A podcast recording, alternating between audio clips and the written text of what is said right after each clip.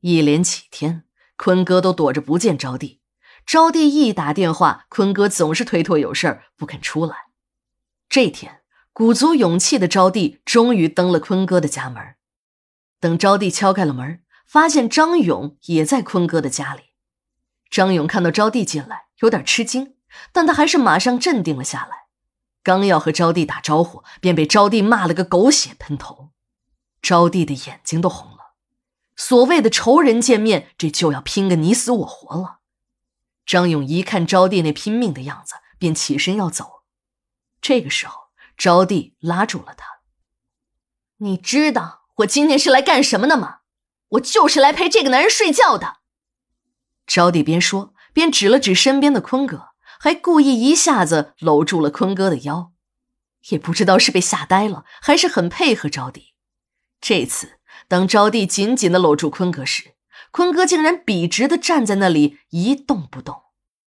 这时的张勇脸由红变紫，由紫变黑，看着搂在一起的招娣和坤哥说：“阿坤儿，你给我听好喽，你应该知道我的为人。谁要是敢碰我的女人，我要了他的命。”说着，一转身小跑着下了楼。不一会儿，楼下传来了汽车的马达声。紧接着就是急促的刹车声，楼下立即炸开了锅。坤哥家住在二楼，一楼都是经营的商户。为了能够增加商户们的经营面积，也是为了门市能卖上更多的平米数，开发商就把一楼的建设面积加大了。而二楼的住户每家都会闪出一个平台，住户们都在阳台上开了一个门夏天时便会在这个大平台上乘凉，听到楼下传来了一片吵闹声，还有人在喊：“哎呀，出车祸了，撞人了！”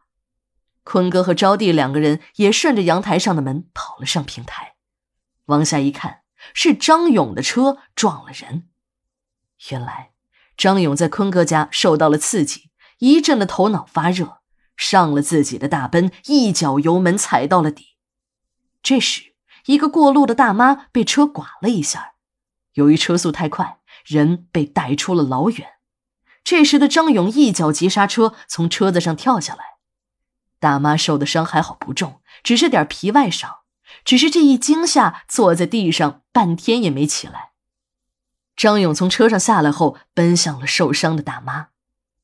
张勇的形象要比他老子张百万好得多，在所有人的眼中。他不是那种为富不仁的人，还经常的出席慈善场合，帮助失学儿童，捐献希望小学，救助社会上的孤寡残障人士，还不时的到孤儿院去看望那些无父无母的孩子。电视报纸上也不时长篇大论报道他的善举。每每面对摄像机的镜头时，张勇总是低调的说：“他这是在回报社会，是应该做的。”而且做的还很不够，他们父子要在把北海集团做大的同时，也要让社会上那些需要帮助的人分享他们企业的成功。张勇的低调迎来了众人的赞赏，在公众的眼中，张勇从来都是一个大善人的形象。一发生车祸，立即引来了很多商户的围观，路人也停了下来。这些商户中有很多人都认识张勇。尤其是张勇开的那辆豪华型的大奔，更是他这个豪门阔少的标志。当张勇从他那辆豪华的大奔上下来，直奔大妈冲过去时，认识他的人还以为他是要上前扶起受伤的大妈去医院。一个正巧路过的记者感觉这又是一条好新闻，赶紧拿起了相机。也就是在这时，一个令所有人都没有想到的事情发生了。张勇冲上去，并没有扶起那个受伤的大妈，也没有问一下伤的重不重，而是上前对着那大妈一顿飞脚。这时，大妈的老伴儿和儿子赶到了。大妈的老伴儿大家都认识，是下了一辈子井的矿工林大爷。林大爷家从光绪年间来老爷庙做矿工，到现在已经有四代人了。林大爷祖辈在老爷庙挖矿。